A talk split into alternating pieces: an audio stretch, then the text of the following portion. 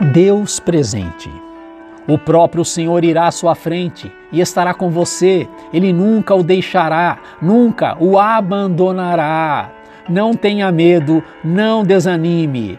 Bíblia Sagrada, livro de Deuteronômio, capítulo 31, verso 8.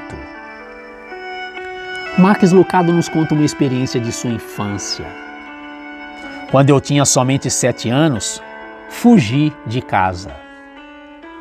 Eu estava cansado das regras de meus pais e decidi fazer as coisas do meu jeito quando bem entendesse. Coloquei as roupas numa mochila grande, saí depressa, batendo o portão dos fundos e rumei viela abaixo. Mas não fui muito longe.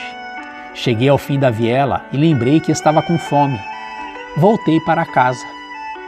Tudo bem, a rebelião foi rápida mas não deixou de ser rebelião. E se você tivesse me parado naquele caminho de filho pródigo, eu teria lhe dito com raiva tudo o que sentia. Não preciso de um pai, sou grande demais para as regras lá de casa.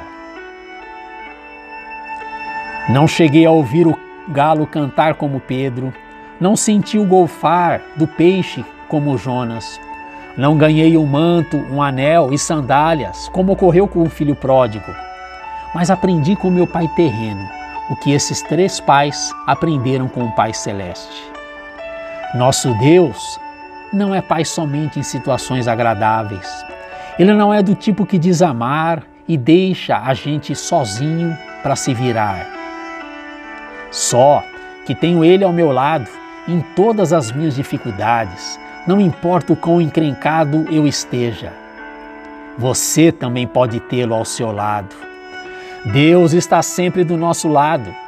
Isso fala da lealdade e fidelidade desse Pai quanto às suas promessas.